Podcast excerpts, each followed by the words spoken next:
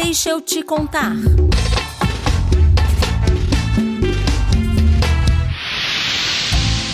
A infraestrutura hídrica era uma das prioridades dos governos petistas. Foram direcionados investimentos nesta área para beneficiar a população brasileira.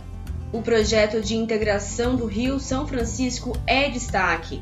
A ação tinha o objetivo atender 12 milhões de pessoas em Pernambuco, Paraíba, Rio Grande do Norte e Ceará. O projeto previu também revitalizar a bacia do São Francisco com ações para minimizar o assoreamento, a redução da vegetação nas margens e a poluição. O projeto estava com 88% de execução em maio de 2016. O presidente Lula e a presidenta Dilma fizeram a inauguração popular do Eixo Leste, em Monteiro, na Paraíba. A infraestrutura hídrica também se relaciona às cisternas, reservatórios para captar, armazenar e conservar a água. As despesas do PAC, com recursos do orçamento, tiveram aumentos consecutivos desde seu lançamento em 2007 e alcançaram 76,4 bilhões de reais em 2014.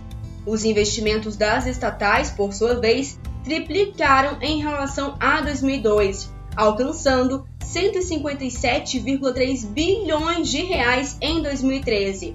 Os números mostram que os governos petistas realizaram ações para levar água para regiões brasileiras que sofriam por conta do desabastecimento. Os investimentos na área possibilitaram uma melhor qualidade de vida aos brasileiros e brasileiras.